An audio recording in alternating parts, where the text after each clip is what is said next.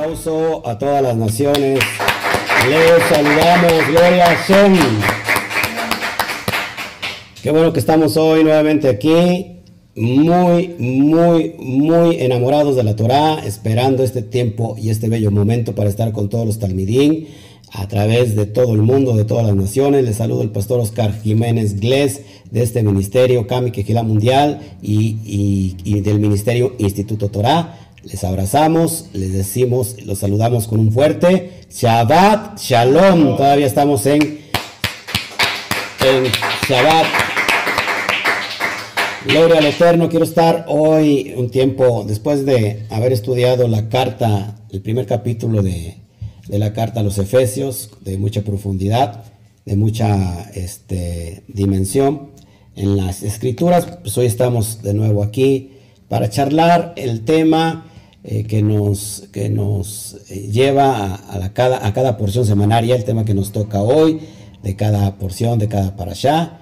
Y hoy vamos a estudiar la porción de Bar, que significa en el desierto, y descubriremos cosas hermosas, genuinas, que están implícitas en la Torah. Así que les saludamos a todos. Déjenme abrir mi chat para, para este, ver quién me está viendo, para saludarlos a todos. Gracias Alberto Ramos, Shabbat Shalom.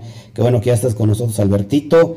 Eh, esperando, esperando aquí todo lo que el Eterno nos quiere dar en esta bendita tarde del término de Shabbat.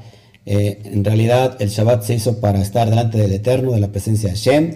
Este, el cuerpo se cansa porque también tiene ciertas energías, cierta energía, perdón, y después de la comida pues da sueño. Ah, particularmente yo no había sentido esto hasta que estoy en casita porque nunca había estado en casa. Habíamos estado en la quejilá y la verdad ahí que mi tiempo me da, este, acabamos de comer y, y, bueno, nos relajamos, eh, platicamos con todos los talmidín y hay un, hay un patio excelente, un jardín excelente donde salimos, da el aire. Pero aquí estamos dentro de casa y no había yo experimentado todo eso, pero aquí estamos ya de lleno, eh, listos para entregar esta bendita porción semanaria. Así que saludamos a todos en, el chat de YouTube. Saludos a, todos de Amil Pizzi, Chabat Salón. Ya vamos, a pasar lista. Acuérdense que estamos en otra dimensión. Estamos eh, enseñando a los Talmidín. Tenemos estudiantes en, en todas partes del mundo. Bentos Hashem eh, los europeos, los de Alemania, los de España, eh, los de Estados Unidos, los de Centroamérica, híjole, los de México, saludamos a todos, qué bueno. Eh, Bertita Palafox, qué bueno que están ya con nosotros, sí, amén. Y de este lado, a todos, a todos, a todos, les saludamos Nilton desde Morelos. Nachito, que ya estás listo ahí para seguir disfrutando de esta porción. Chéqueme el audio nada más, por favor, para que todo esté bien, eh, en paz, porque hoy nos vamos a meter una porción muy sencilla, muy corta, pero no significa que no tenga eh, profundidad, que no haya perlas que enseñar eh, en la Torah. Así que, aunque estamos en, un, en un ambiente como que muy desértico, ¿verdad? de acuerdo a, a, lo que estamos estudiando hoy en el desierto, pero estamos sintiendo realmente lo que, lo que se siente estar en el desierto, hay mucho calor. Pues bueno, qué bueno que está ahí Malet, Malet Gorkar, Shalom, ¿de dónde nos escribes? ¿Desde dónde nos ves, Melet Gorkar? Si eres tan amable de decirnos para mandarte saludos hasta allá, donde nos estés viendo. Y como que siempre se afloja más en la tarde, ¿eh? las, visitas. Yo creo que todos se duermen, todos se duermen después de la comida ya para la porción, híjole, ya se les hace, se les hace muy pesado. Rocío Pulido, qué bueno, qué bueno que se escucha bien. Saludos a, tu amado esposo, a Alberto. Espero que en Shabbat lo dejes descansar, ¿verdad? Este, pero bueno, gloria al Eterno. ¿Qué pasó? Ok, bueno, vamos a abrir nuestra bendita Torah. Antes de eso vamos a orar. Vamos a orar para pasar esta bonita tarde con todos ustedes, alegres, amenamente, estudiando la Torah, creciendo en el Ruach, en el Espíritu, para, para que el Eterno nos lleve a otra dimensión. Vamos a orar, abrir nuestro corazón, para que la palabra, la semilla, eh, sea depositada y venga a germinar. Padre, te damos a ti toda la gloria. Bendito eres Abacadosh, que, que nos das el refrigerio del Shabbat. Nos, eh, culminamos esta tarde obedeciendo la mitzvah de guardar Shabbat sobre todas las cosas. Y, tú eres el que suple en, la semana, eres el que provee de una manera sobrenatural. Gracias, Padre, porque no habíamos disfrutado antes el Shabbat y sabemos que hoy nos has regresado, nos has otorgado y a partir de ese entonces ha venido una, una verajá, una bendición grandísima en nuestra vida.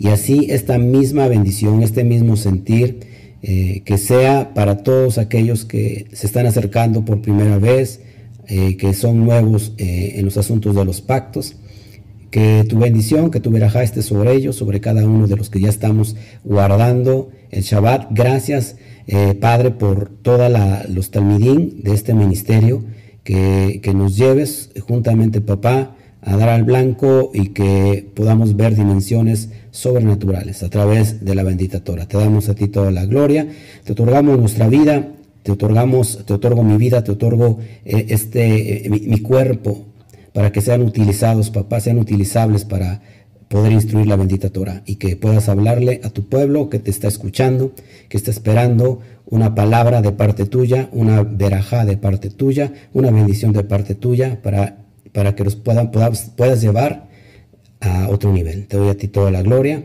Amén, amén y amén. Bueno, Shabbat Shalom Luis Pérez, qué bueno que estás aquí, listos, preparados para dar esta bendita Torah. Y si puedes sacar ahora sí tu, tu Tanaj.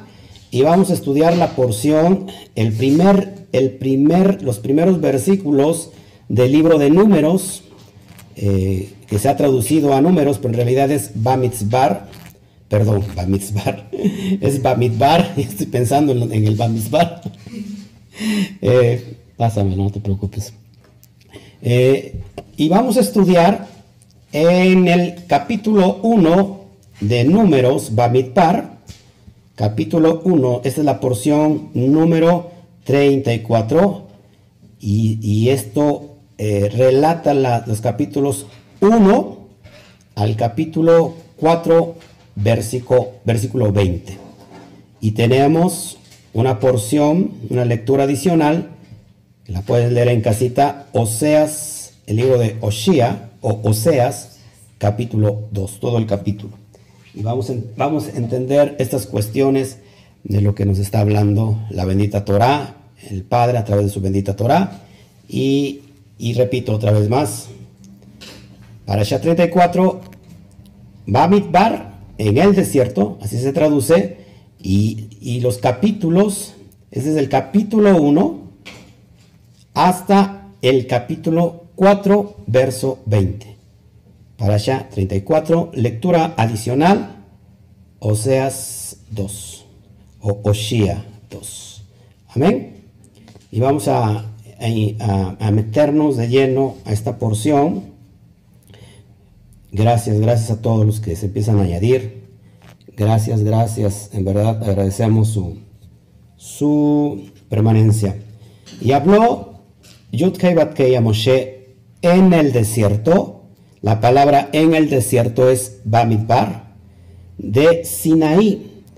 En el Mishkan de reunión, en el día primero del mes segundo, en el segundo año de su salida de la tierra de Egipto, diciendo, toma el censo, verso 2, de toda la congregación de los Bene Israel por sus familias, por las casas de sus padres, por la cuenta de los nombres, todos los varones, por sus cabezas.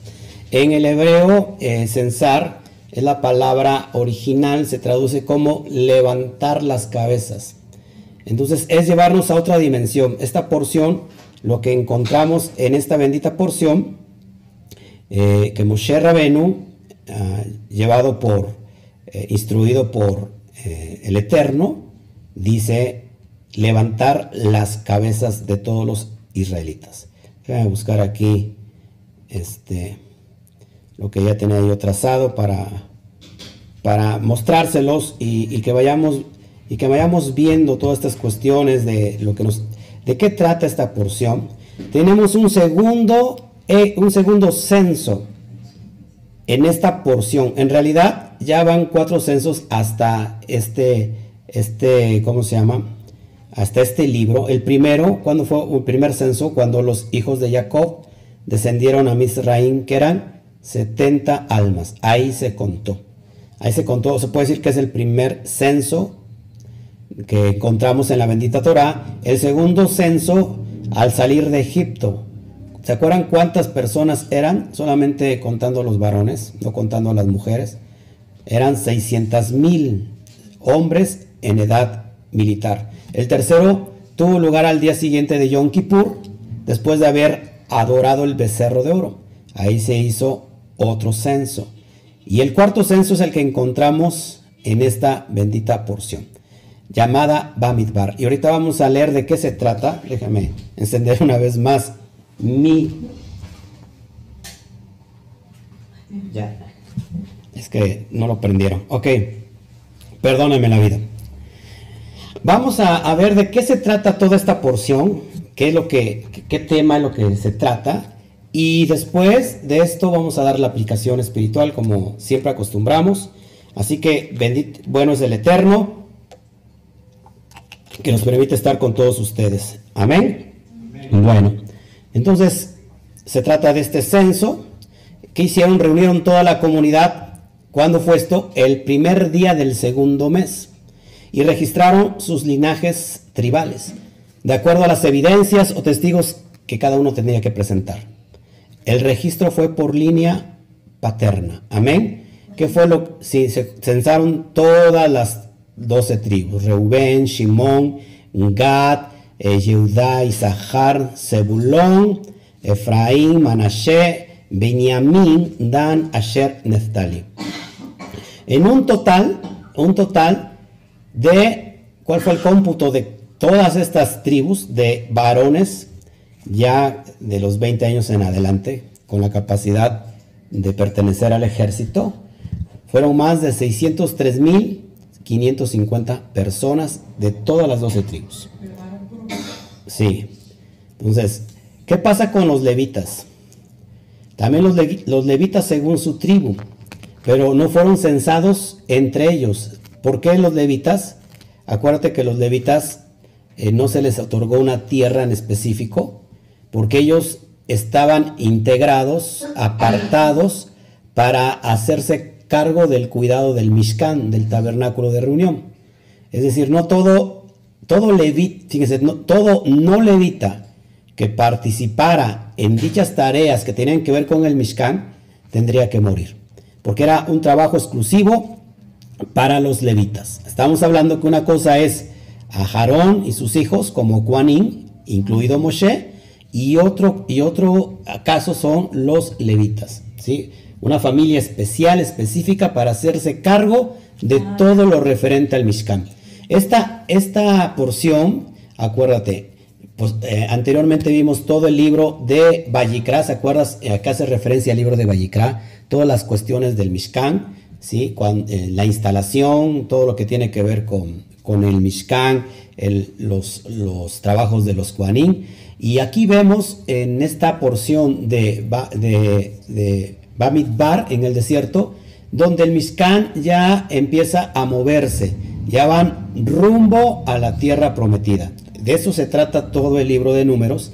Y es ahí que quien levantaba al Mishkan, quien le, eh, eh, se cuidaba cada parte, pues esta familia de los levitas.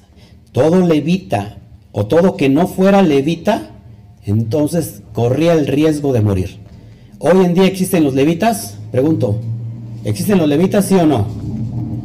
¿Eh? Pues habrá levitas, ¿no? Habrá descendientes de Leví.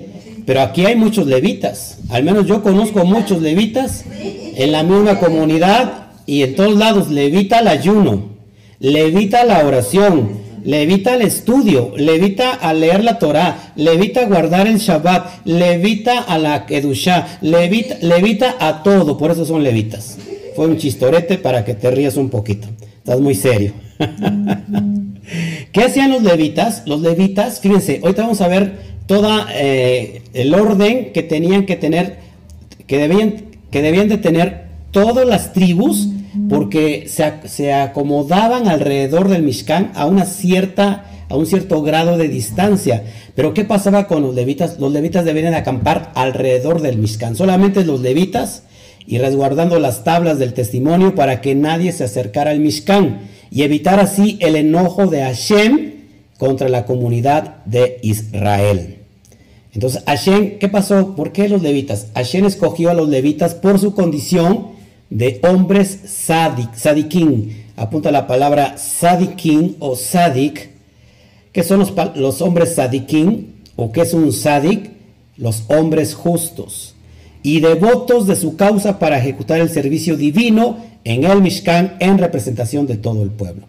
Ellos eran la representación de todo el pueblo y solamente los levitas podían eh, cuidar las cosas del Mishkan, eh, guardarlas cuando se levantaba el Mishkan, ellos eran los encargados de instalarlo, de quitarlo, solamente para ellos. ¿sí?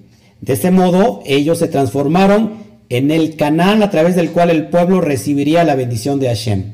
Por eso eh, es bien importante el ministerio levita, porque era el puente, era la conexión, todos aquí, la conexión de, tener trato con el Eterno. Leemos en el libro de, Sal, de los Salmos, los justos florecerán como la palmera datilera y se erguirán como un cedro del frondoso, frondoso bosque del Líbano. Fíjense, el cedro es un árbol sumamente alto e imponente. De hecho, del cedro, del cedro, eh, tiene como característica el cedro que es una madera bien fina. dura, que no se corrompe. Entonces el cedro es un árbol sumamente alto e imponente, pero ¿qué pasa? No produce frutos. Opuestamente, la palmera no se destaca por su contextura física, pero tiene una ventaja respecto al cedro da un fruto exquisito la palmera, permitiendo compartir su esencia con todo aquel que lo ingiere. El mensaje es bien claro, que es la analogía. La finalidad de tu vida no se limita a que te destaques como un cedro, sino que, sino que tú potencies la, tu capacidad de producir frutos, tal como una palmera, procurando así el bienestar de todo tu entorno. Emulando a los levitas, cuyo servicio divino era en aras del bien común, trascendiendo así a cualquier vestigio de mezquino bienestar personal. Entonces, ¿qué nos está enseñando estas características de los levitas? Que se tendría que vivir no de apariencia, sino más bien de una actitud correcta. Amén.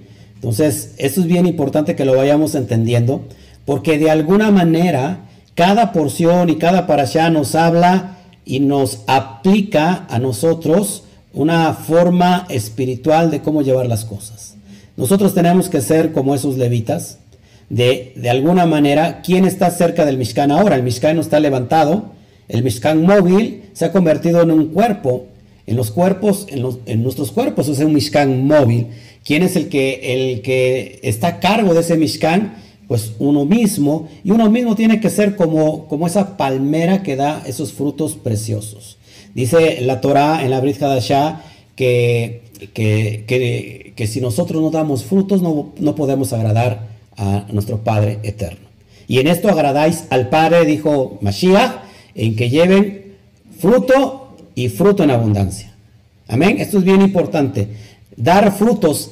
Esto, esto está relacionado, hermanos, porque mucha gente puede hablar mucho del Eterno, puede hablar mucho de la Biblia, puede hablar mucho de, tantas cosas, eh, de santidad, de cualquier cosa, pero resulta que sus hechos están alejados de la realidad. Es decir, que solamente se vive de apariencia. ¿Cuántas personas conocen de ese tipo?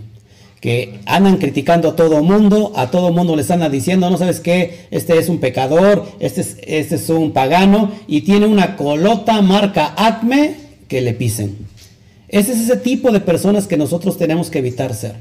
Nosotros tenemos que ser como esos levitas. Nosotros, nosotros somos eh, responsables del Mishkan. Nuestro cuerpo es, es el, el Mishkan del Ruach Kodesh y somos responsables a dar frutos. Por eso una persona, tú no te preocupes cuando una persona se siente un mega árbol pero en realidad el, el árbol malo no puede dar frutos buenos, ni el, ni el árbol bueno puede dar frutos malos.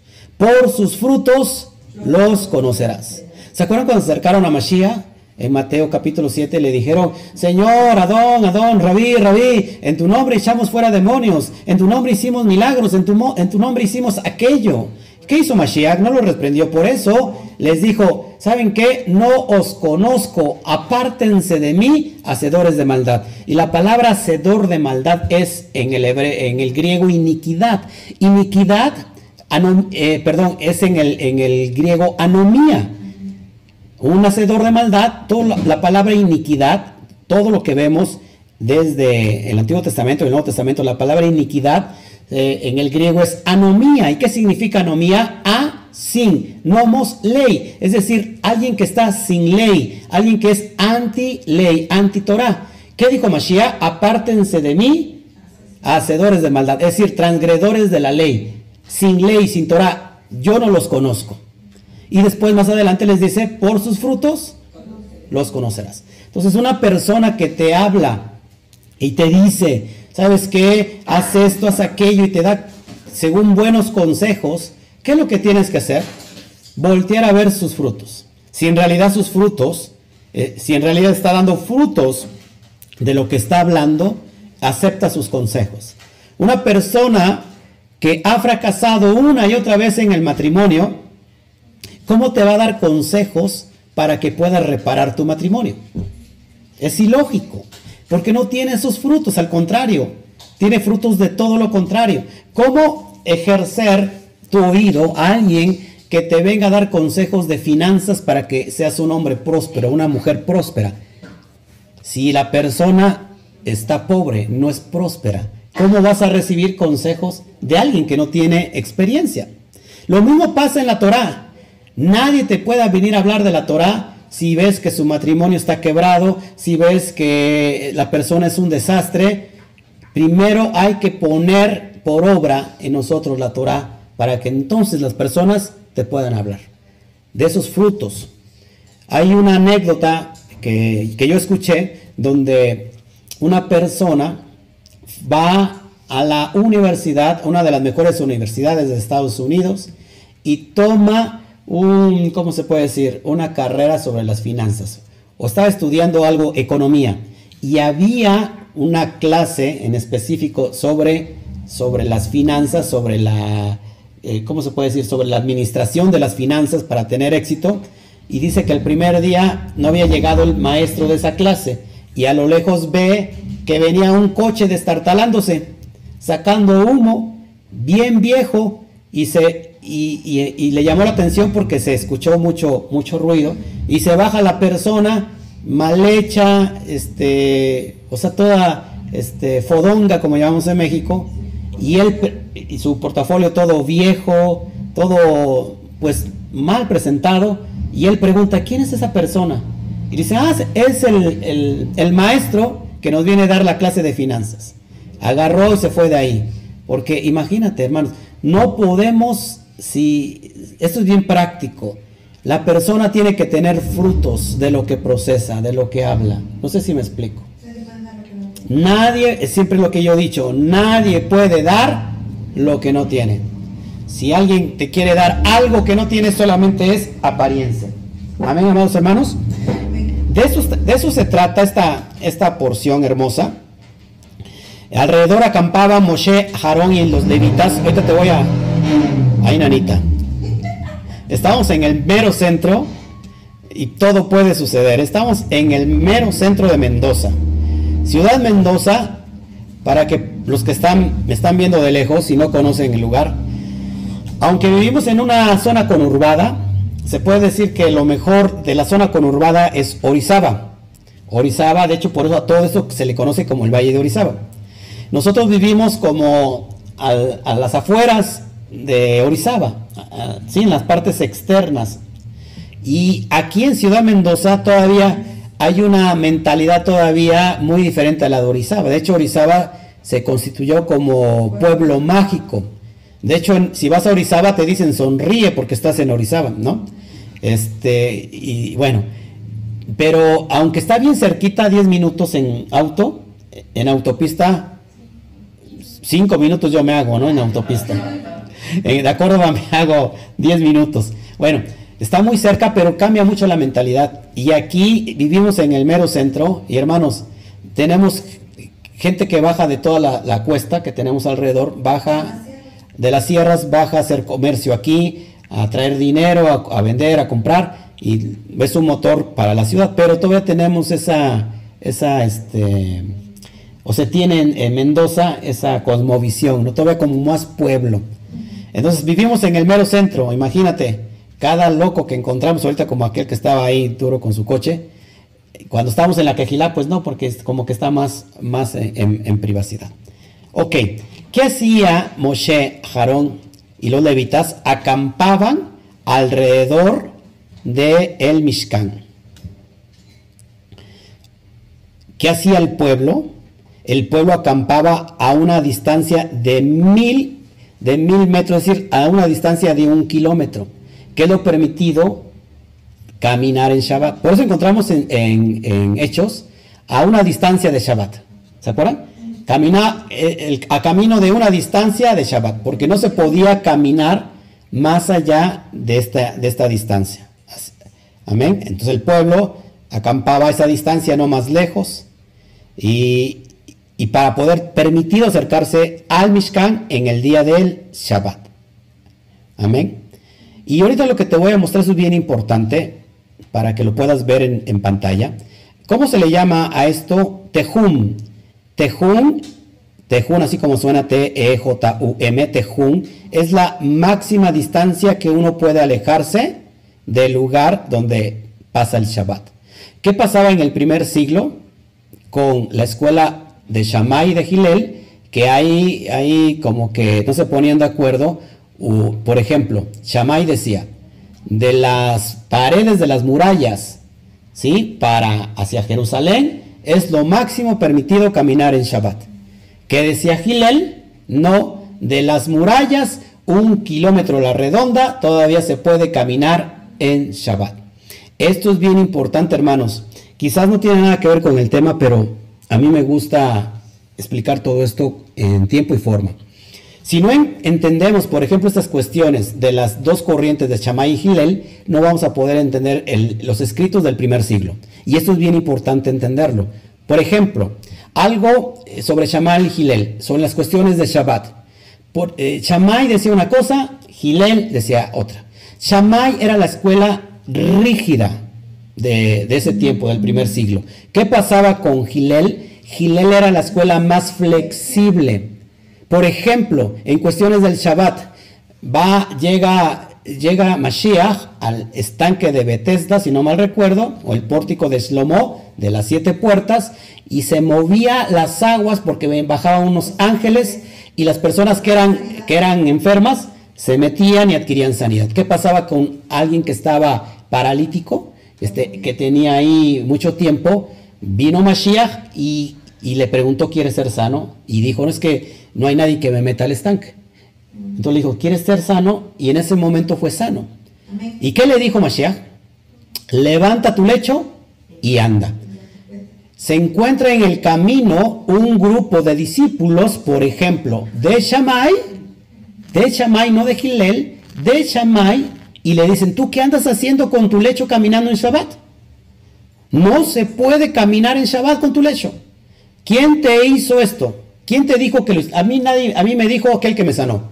¿Quién es ese? El que está allá. Vayan y pregúntenle ustedes. Llegan los discípulos de Shammai y le dicen, ¿por qué transgredes el Shabbat? Le dicen a Mashiach. La pregunta es, ¿transgredió el Shabbat? En absoluto no. ¿Qué estaba pasando? Que Shammai decía, cuando llega el Shabbat, y si el Shabbat te, llega en el, en el, momento que te llegue, estás en la ciudad, no puedes mover un lugar, un lugar tuyo, no puedes moverlo de un lugar público a un lugar privado.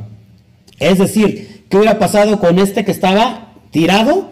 Si llegó Shabbat, según Shammai, te tienes que quedar ahí. No puedes llevar una pertenencia de un lugar público a un lugar privado. ¿Qué decía Gilel por su parte? Gilel decía, si, si llega el Shabbat y, te agarró fuera, tú puedes mover una pertenencia tuyo de un lugar público a un lugar privado y no se traerá el Shabbat. ¿Qué estaba pasando?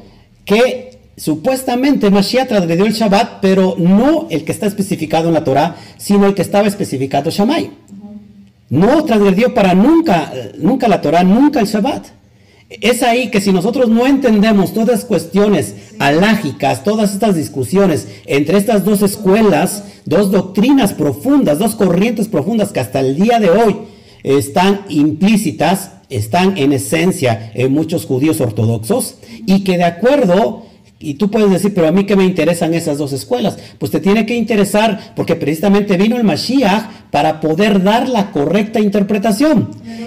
A poner un orden de cómo se tenía que establecer. Para Mashiach no había ningún problema si el paralítico tomó su lecho y en Shabbat caminó. ¿Por qué? Porque no transgredía el, el Shabbat. Porque la Torah no te manda nada de eso. ¿Qué, ¿Qué mandamientos eran estos? ¿Qué mitzvot eran estos? Mandamientos de hombre. Tres. ¿Cuántos, cuántos mitzvot tenemos en toda la Torah? 613 mandamientos. Se va usted a sorprender si es usted nuevo. ¿Cuántos mandamientos de hombres estaban sobre la Torah? Las leyes rabínicas, todas las cuestiones alágicas, más de seis mil mandamientos. Por eso es bien importante que Mashiach vino a darle la correcta interpretación. repita conmigo, correcta interpretación. Correcta interpretación. Si yo no entiendo nada de estos conceptos, me voy a encontrar en un lío cuando llego al Nuevo Testamento, a la Brija sobre todo a, los evangelios, y encontramos discusiones. ¿Qué son los evangelios? Apúntelo en su corazón. ¿Qué son los, evangelios? Discusiones entre las interpretaciones de Shammai y las interpretaciones de Gilel, donde el Mashiach viene y da la correcta interpretación.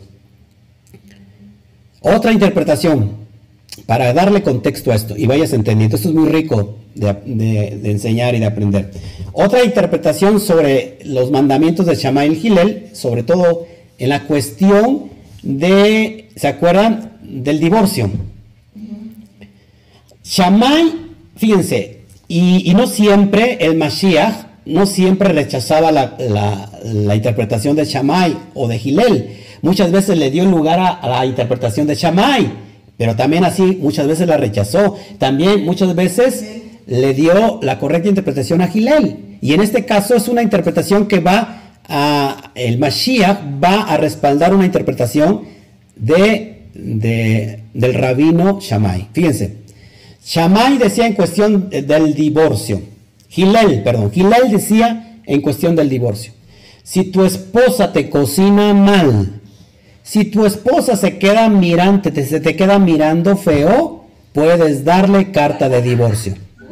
Esto es real, esto es lo que estaba pasando en el primer siglo.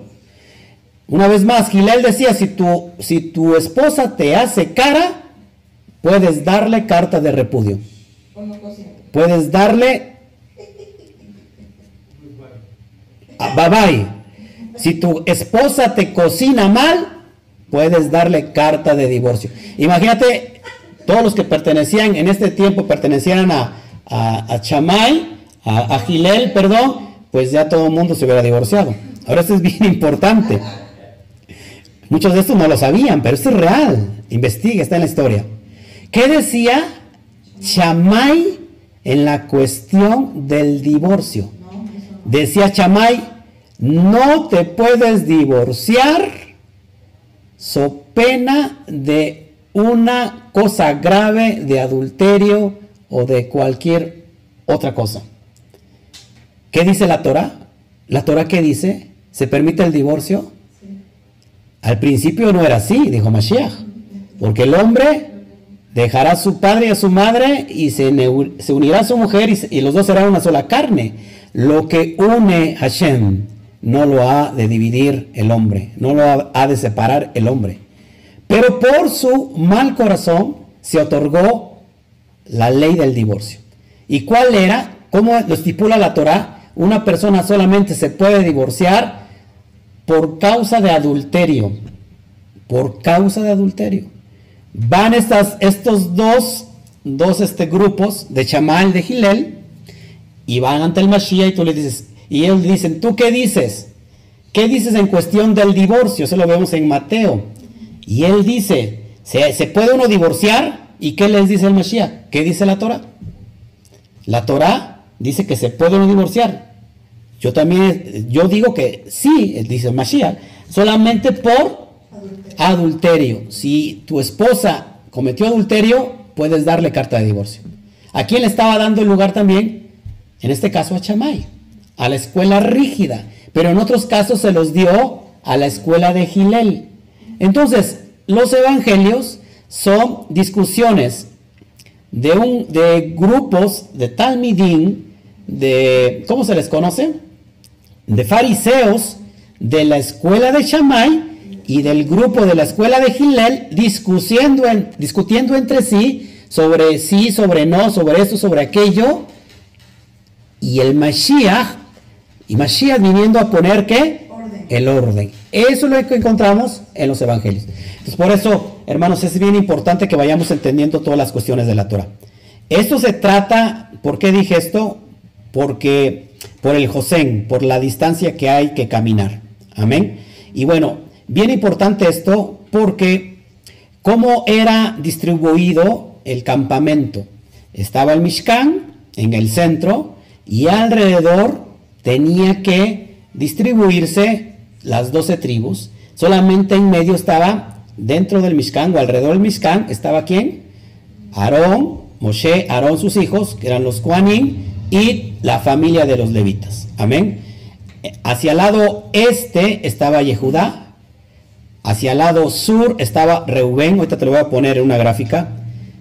El lado oeste estaba Efraín y Dan estaba al lado norte.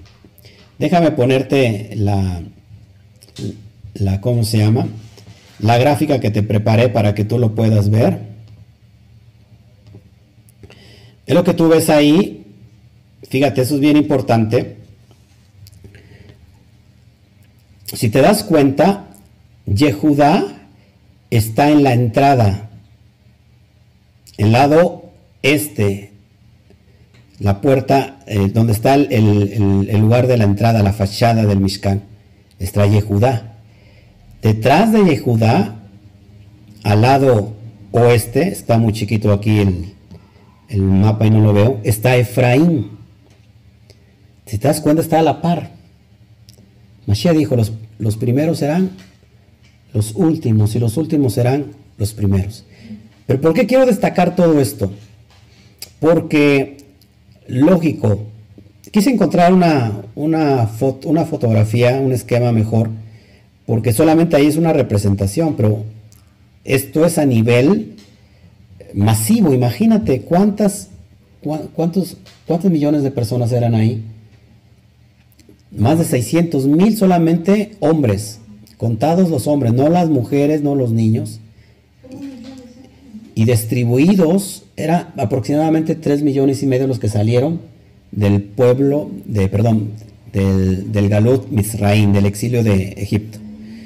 Ahora, esta distribución, todo está apuntando al Mashiach. Todo apunta al Mashiach. Si yo, fíjate, si yo trazo, si yo trazo esta distribución, me da, me da esta imagen. Una taf, por donde, lo, lo quieras ver, una letra taf. La letra taf que tú ves en el lado izquierdo, de no, el lado derecho de tu monitor, en la letra hebrea moderna, y lo que ves tú al centro es la exactamente la letra este, taf, pero pictográfica, la letra más arcaica, que se dibujaba como, como una cruz. ¿Qué significa la taf? Marca, señal, pacto. Marca, señal, pacto.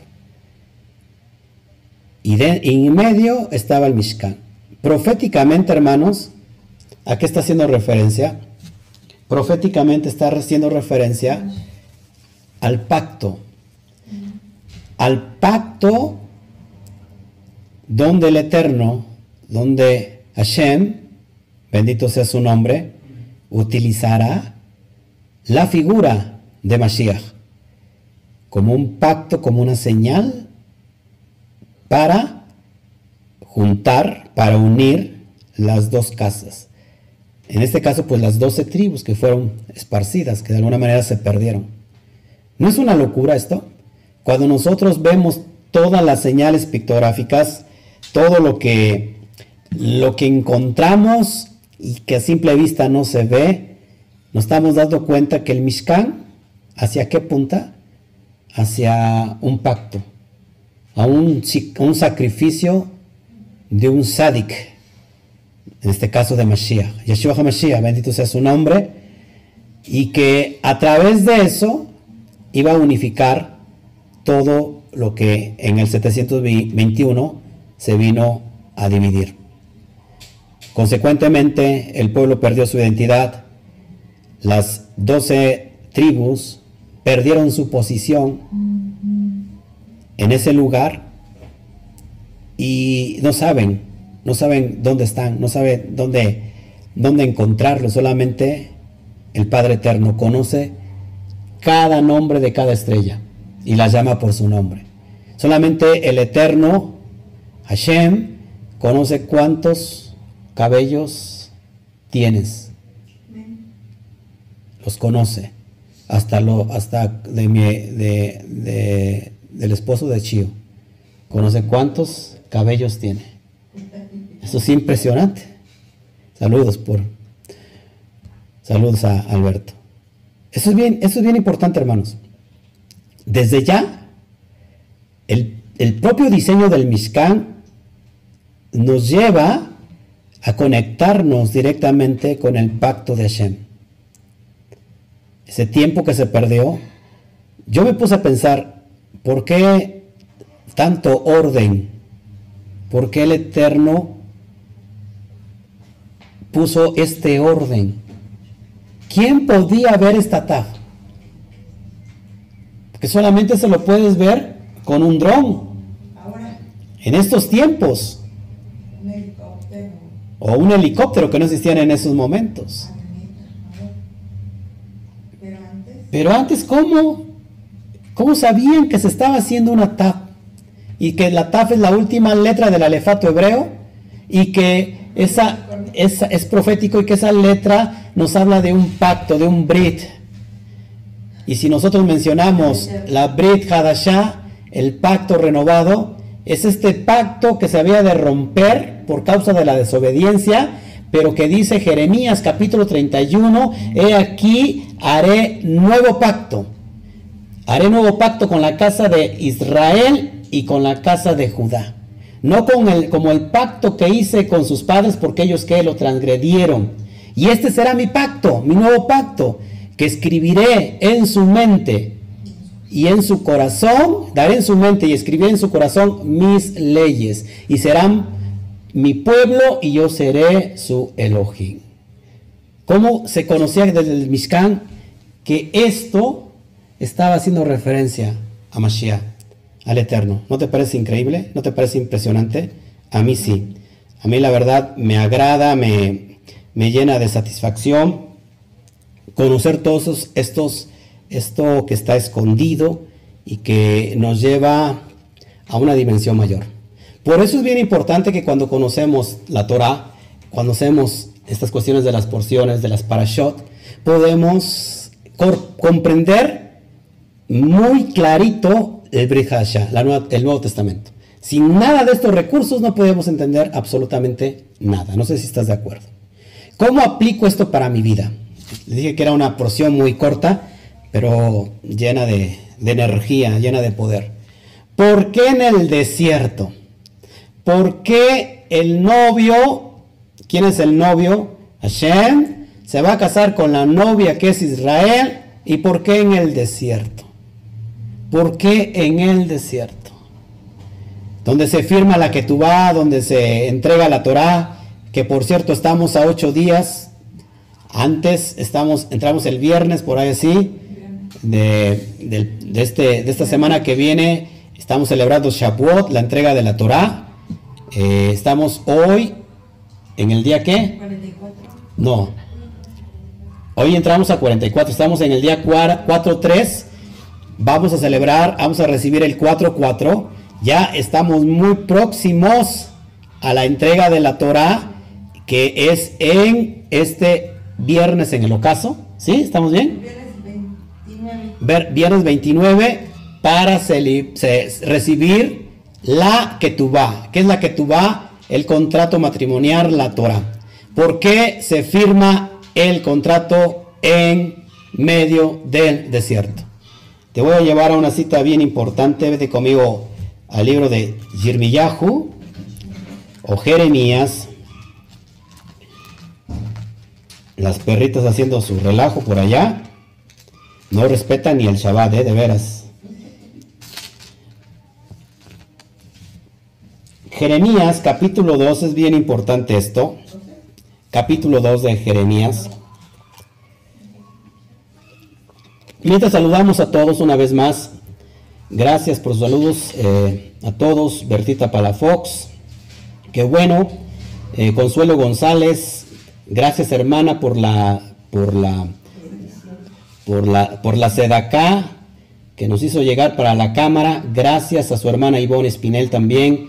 Gracias de veras, que el Eterno me los bendiga. Gracias también a Francisco Herrera, que nos, nos, nos dio desde Alemania.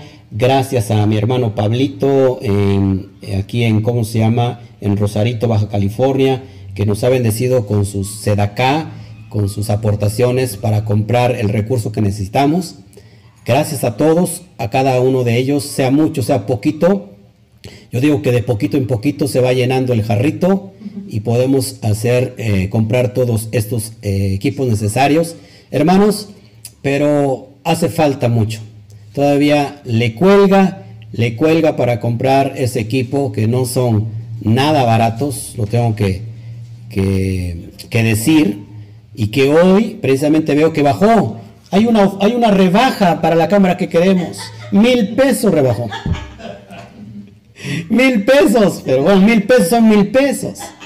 Pero todavía nos hace, nos hace falta de su ayuda, de su sedacá. Estamos por comprar, usted si escucha un poquito el audio, tenemos un audio, eh, tenemos un micrófono profesional, pero realmente no sirve para esto que estamos haciendo porque es para, más bien para una cabina de radio, donde tiene que estar todo sellado y, tiene que tener especificaciones especiales para que se, que se pueda dar su potencial de este micrófono, pero no nos sirve para esto. Eh, mandamos a componer nuestra consola y bueno, todavía no queda, hay, hay, hay cosas que, todavía están fallando. Yo quería hoy entregarles, estar con ustedes con alabanza, con adoración. Me traje mi guitarra, me traje este, mi micrófono para hacer jalel, alabanzas, pero se sigue metiendo ese ruido. Eh, ahí eh, checamos una nueva consola, ¿verdad? Que ya es moderna, digital donde se saca la señal digital y se trae directamente a la computadora. Y bueno, eh, también está, no está tan cara, está, se me hizo asequible y creo que lo vamos a adquirir, pero no podemos hacer nada si no es con su ayuda, lógico, con la ayuda del bendito, del bendito es, y que el Eterno pone en su corazón, y con, los, y con las personas que también estamos acá, que, pertenecen a esta comunidad, eh, ¿cómo se llama? Física, eh, pues les pedimos que hagamos todo lo necesario para que demos al blanco y que estos estudios que creo yo, no porque lo, estamos, que lo estemos dando yo en, especial, creo que hay, que hay mucho trabajo detrás de cada estudio, eh, de mucha investigación, eh, toda la atmósfera que se mueve a través de un estudio, creo que para mí tiene que ser lo más esencial, la mayor calidad que se pueda, pero a veces nos quedamos cortos, no por mí, sino en las cuestiones ya técnicas donde ahí entran los recursos y pedimos a Shen que abra su corazón, que habla las esclusas de los cielos y derrame la bendición que tantos necesitamos. Pero de todos modos, gracias a todos ustedes que lo han hecho posible. Gracias, este, saludos a Armando, a Montesión, gracias desde Guatemala, el pastor, el, pastor que nos ve, Bayrón eh, Cisneros, eh, él tiene su quejilá en Guatemala, se llama eh, Montesión, saludos a todo Montesión. Gracias a todos. Eh, Perdón, Raimundo Valdés desde Florida. Gracias, gracias este, a todos. Ismael Palafox, Shalom. Este, ¿qué más? ¿De Sefará nos están, nos están viendo? ¿En dónde? ¿En dónde? ¿En YouTube? No. A ver, eh, Antonio Rodríguez, Shalom desde, Sefará, desde España. Un fuerte aplauso a España.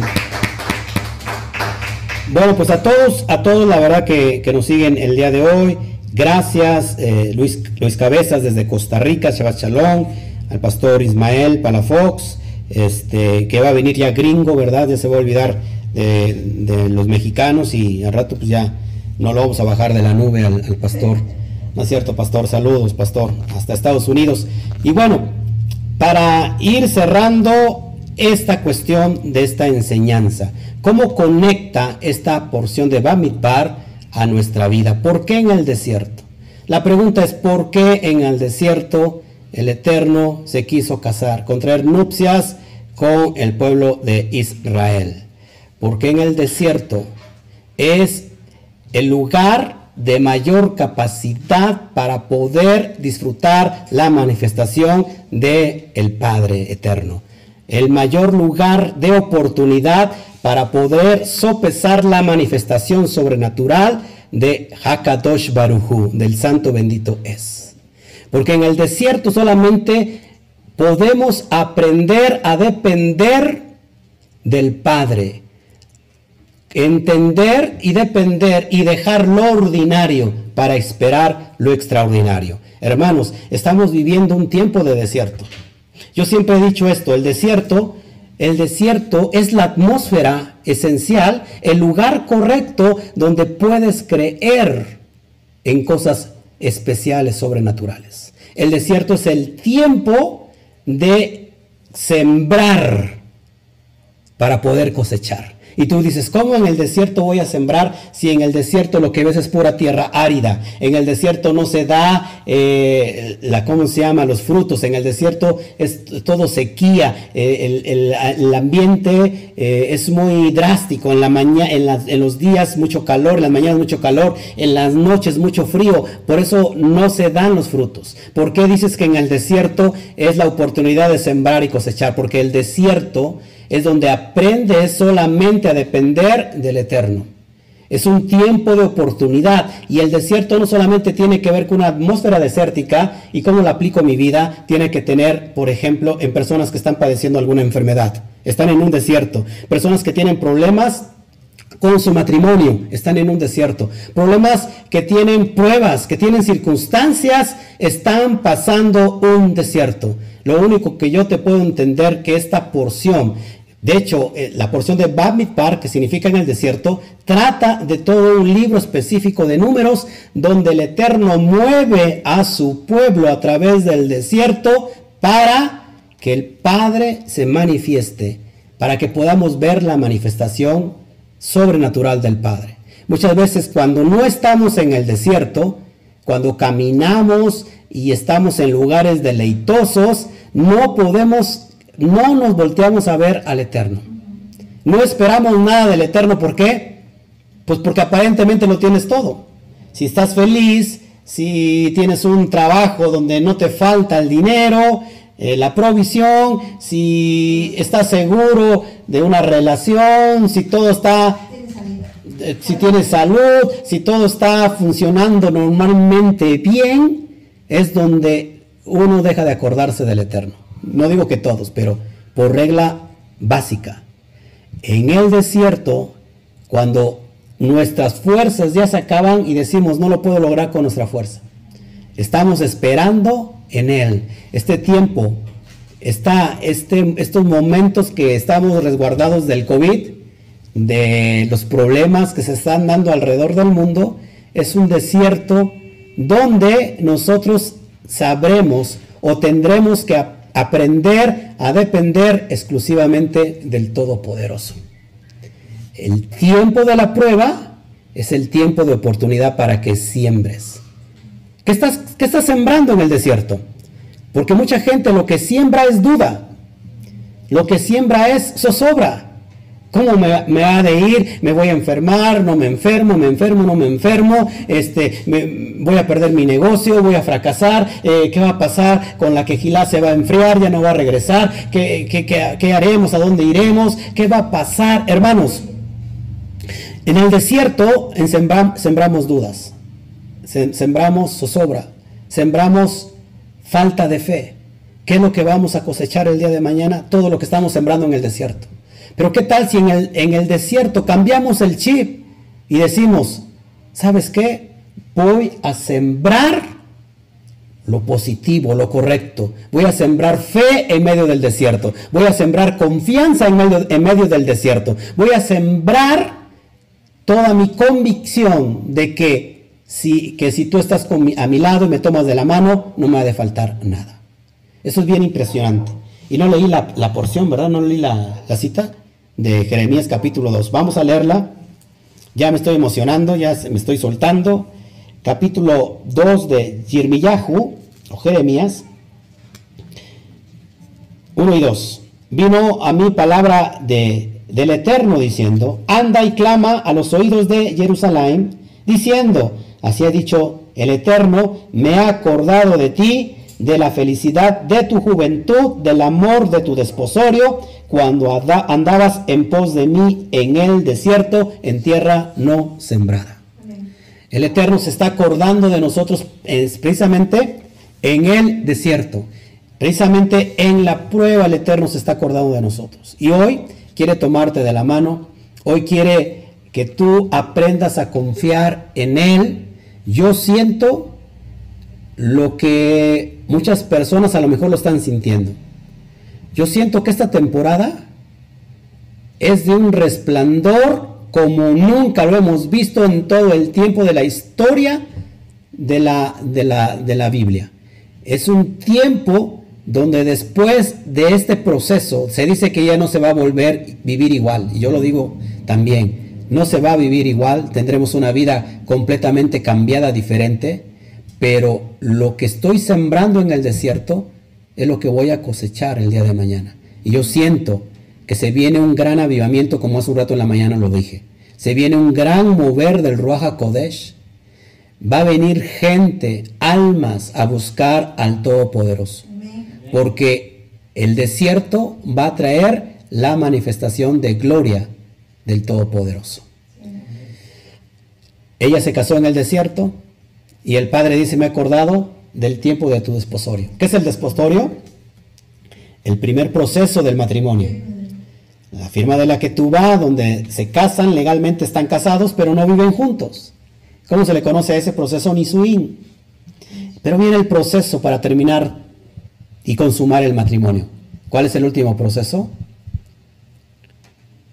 Es, perdón, dije Nisuin. Nisuin es el último proceso, ¿sí? es el último proceso, donde el, novio levanta a la novia. Antes de pasar a la recámara nupcial para terminar, ah, eh, para consumar el matrimonio, levanta a la novia y la pasa por el umbral. Esto es lo que va a acontecer en estos tiempos postreros. El novio se prepara para venir por la novia el novio en representación, Yeshua, el Mashiach, en representación del Eterno. Así como en el, en el tiempo del, de Sinaí era Moshe, en este tiempo Mashiach, en representación del Todopoderoso, se viene a casar con la novia Israel. Y va a tomar a la novia, Nisuín, y la va a levantar para consumar el matrimonio. Son tiempos que tenemos que aprender a depender del Todopoderoso. Y yo con esto voy a cerrar, porque creo que todo lo que pasa en la vida, todo lo que, todos los acontecimientos que estamos viviendo en este tiempo, no es casualidad. En el lenguaje celestial no existe la palabra casualidad. De hecho, la palabra casualidad es una blasfemia delante de Hashem. en, en el lenguaje celestial no existe casualidad. Todo tiene que ver con un propósito. Si tú estás hoy aquí por casualidad, te digo que no es por casualidad, el Eterno tiene un propósito para contigo. En el pueblo judío, el tiempo de la prueba, el tiempo de la aflicción, el tiempo de la zozobra, en realidad es un tiempo de oportunidad. Dice el judío, es tiempo de oportunidad para que los milagros, para, que los milagros sucedan.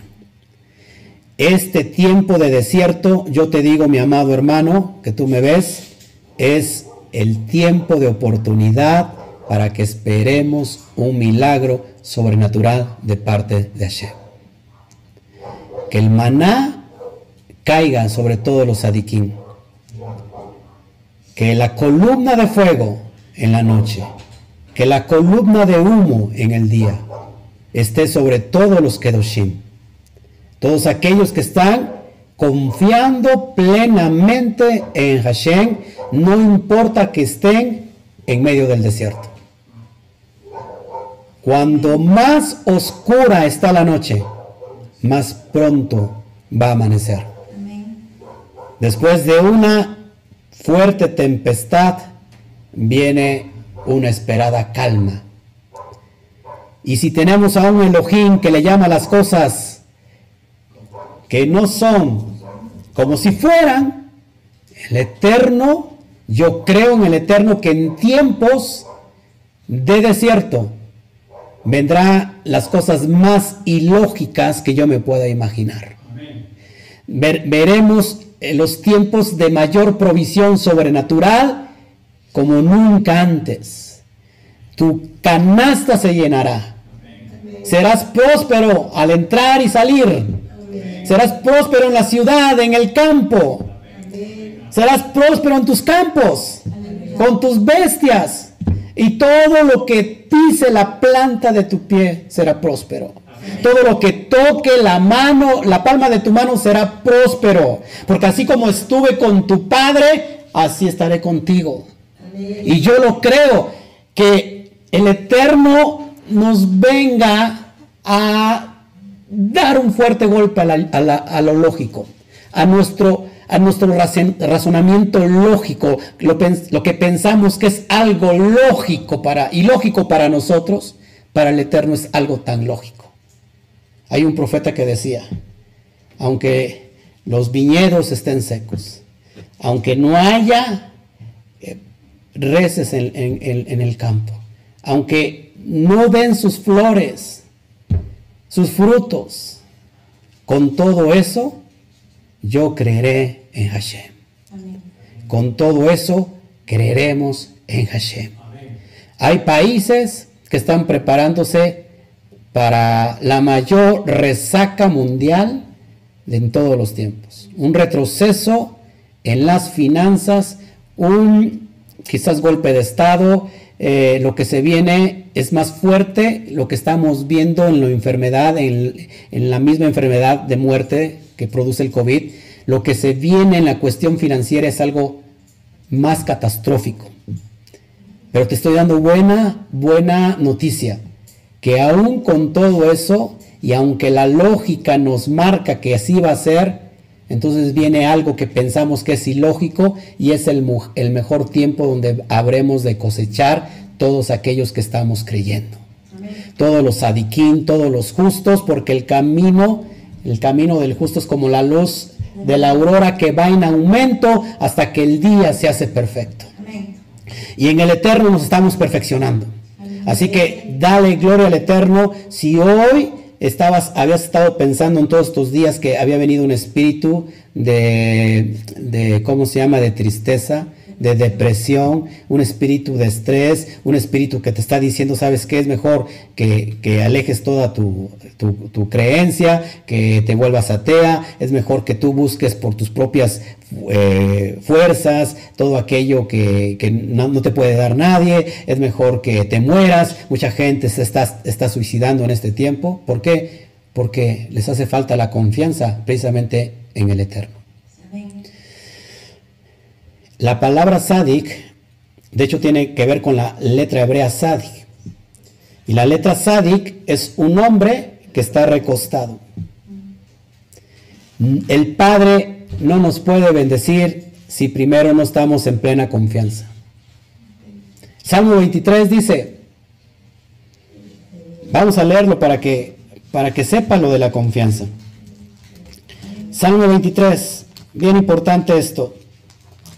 Gloria al Eterno, porque yo sé que está creciendo hoy la fe, la emuná en medio del pueblo. Y que un pueblo que tiene fe y emuná, lo que se tardó 40 años en cruzar ese desierto van a ser 40 días. Bien importante la palabra en la letra 40. Vamos a Salmos. Salmo 23. Déjenme encontrarlo, por favor. Alguien me robó el libro de Salmos, por favor. Salmo 23. Y te voy a enseñar esto que a mí me ha dado mucha confianza. El Eterno es mi pastor. Yudkei Batkei es mi pastor. Dice, el Eterno es mi pastor, nada me faltará. En lugares de delicados pastos me hará descansar.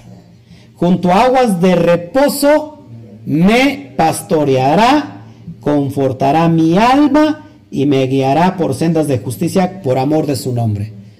Antes de que el Eterno conforte tu alma, ¿dónde te manda?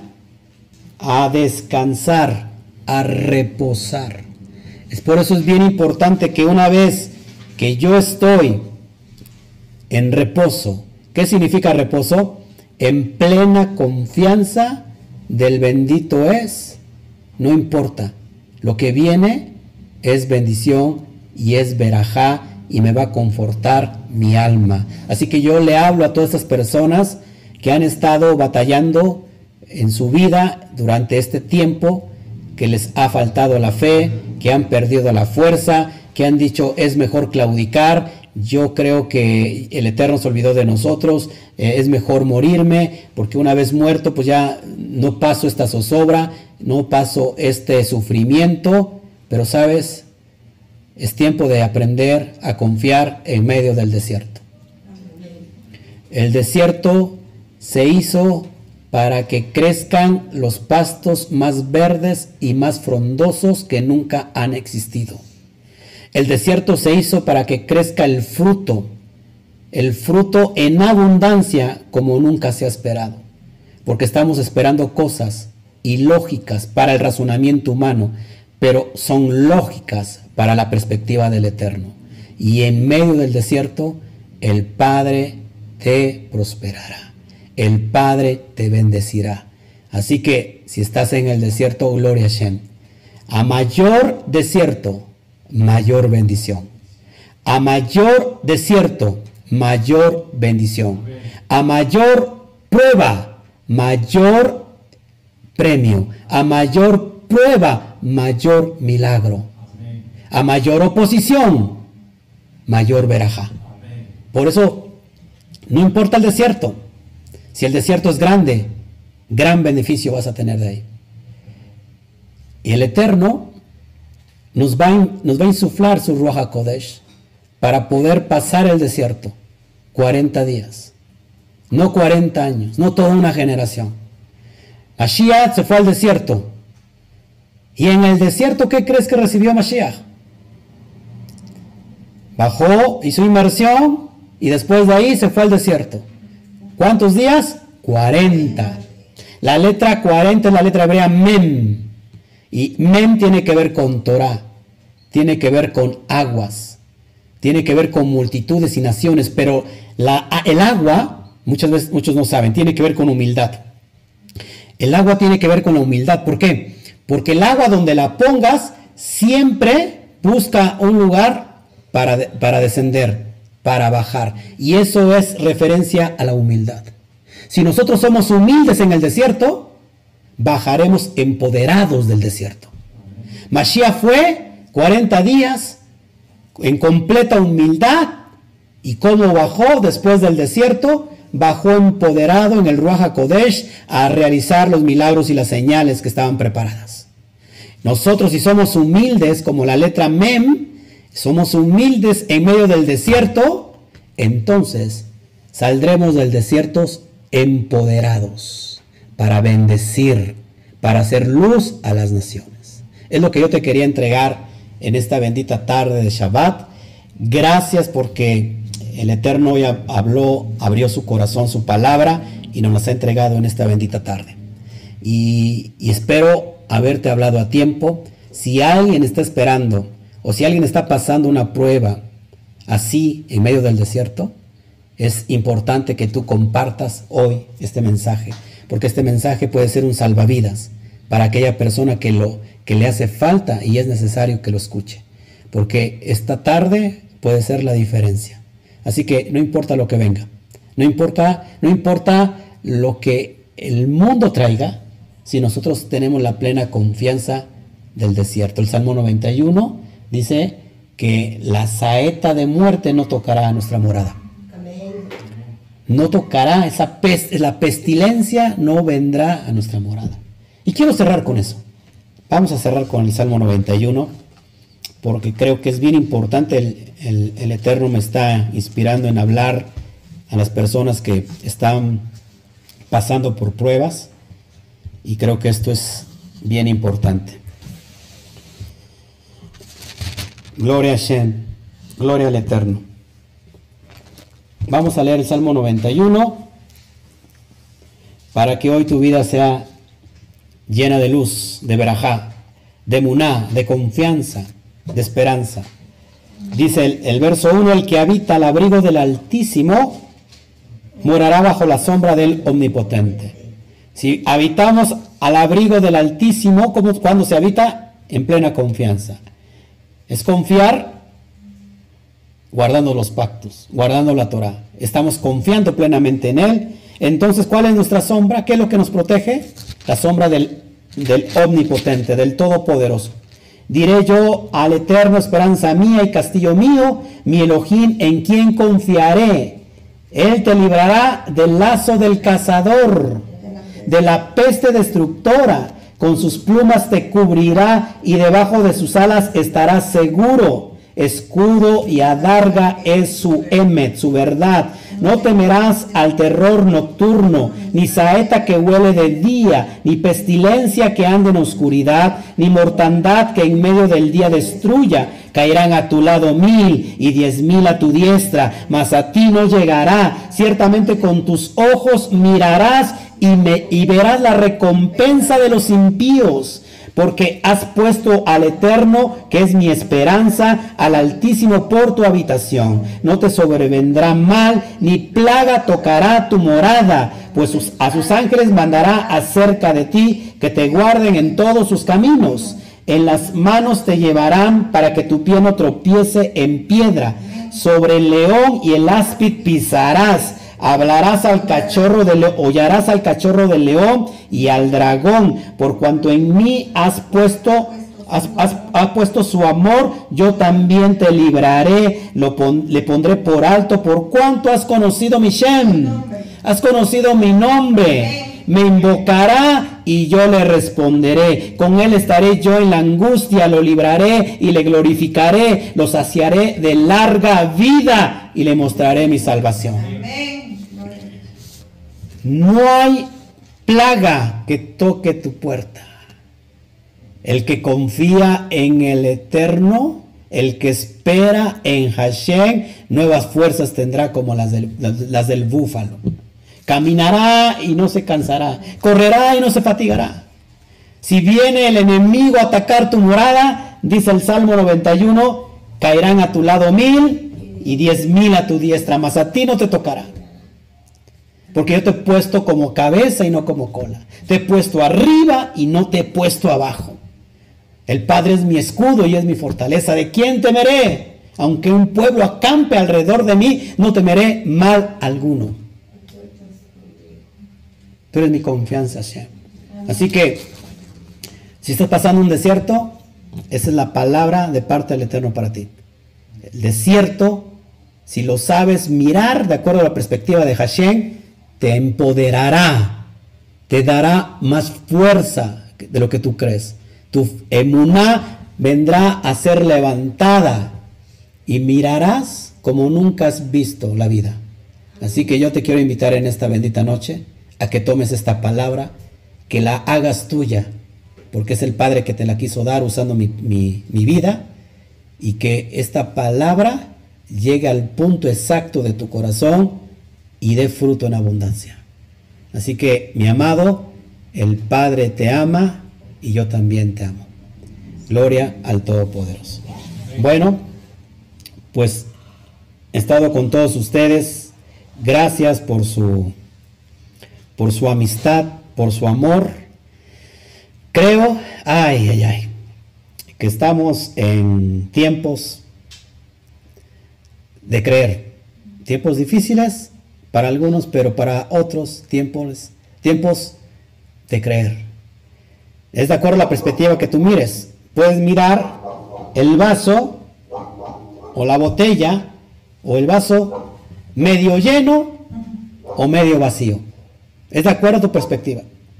Pero nosotros no estamos demandados a mirar de acuerdo a, a, nuestros lentes, de acuerdo a nuestra perspectiva. Estamos mandados a mirar de acuerdo a la perspectiva de Hashem. Si tú estás viendo borroso, no te espantes. El Eterno está cambiando la graduación de tu visión. Mientras se ajusta eso, empieza a creer. Porque mucha gente no, no, ve bien ahorita. No sabe qué decisión tomar. No sabe qué hacer. Está viviendo en una zozobra porque ve nublado. Es que el Eterno está cambiando la graduación de tu visión. Y mientras pasa eso, confía en Hashem. Levanta tus manos y di yo confío en ti, Hashem. Yo sé que tú harás. Yo sé que tú lo harás nuevamente. Así como lo hiciste en el pasado, conmigo lo volverás a hacer. Amén. Pues gloria al Eterno, gloria al Todopoderoso. Vamos a orar. Vamos a orar por este tiempo. Vamos a dar gracias también. vamos a orar por el día que ya se avecina, el nuevo día, la cuenta del Homer, para que para seguir con la mitzvah que el Eterno nos dio. Así que, pues yo creo que todos se quedaron callados. Espero que no se me hayan dormido. Espero que hayan recibido esta palabra y la pongan por fe. Este, y que crean, que crean que Él es todopoderoso. Háganlo, háganlo porque es necesario hacerlo. ¿Oramos? ¿Oramos? Abacadosh, te doy a ti toda la gloria, bendito eres. Bueno eres, papá, porque definitivamente es tu gracia sobre nosotros, tu misericordia, tu rajamín que nos guía, papá, nos conforta. Podemos recibir ese soplo de tu ruaj, de tu espíritu, diciéndonos, todo va a estar bien. Todo va a estar bien. Yo tengo el control, hijos míos. Todo está bien. Yo soy aquel que tiene el control. Todo lo que está en el hueco de mi mano, nadie me lo puede arrebatar. Yo tengo el control. Gracias papá porque yo sé que tú tienes el control de todas las cosas. Te amamos y queremos darte agradecimiento por este Shabbat. Cada Shabbat tiene su su esencia intrínseca en él. Cada Shabbat tiene una energía especial. Cada Shabbat tiene una verajá y una bendición especial, papá. Mientras nosotros caminamos en cada Shabbat, sabemos que nos acercamos más a ti y que sabemos que el tiempo de la restitución, el tiempo de la restauración está muy cerca. Así que te damos a ti toda la gloria Gracias por la vida de los hermanos que nos siguen. Gracias, papá, por este término de Shabbat. Y gracias, Padre, por el conteo del Homer. Oramos por el conteo del Homer. Baruch ata Adonai Eloheinu melech haolam asher kidishanu mebitzbotat al sefirat haomer. Bendito eres tú, Adonai, nuestro Elohim, que nos ha santificado, Rey del universo, que nos ha santificado con tus preceptos y que nos ordenaste la cuenta del Homer. Y damos a Bakadosh la bienvenida a, este ocaso, a este ocaso que está viniendo el día 44 de la cuenta del Homer. Ando a una semana de recibir el Shavuot, la entrega de la Torah. Gracias, papá, porque nos beneficiamos con tus días y cada día es una veraja, una bendición. Te damos toda la gloria, papá. Amén, amén y amén. Y estamos 4-4, es decir, dos, dos este, Dalet. El 4 tiene que ver con la puerta, con la ventana. Es tiempo entonces de creerle al Eterno.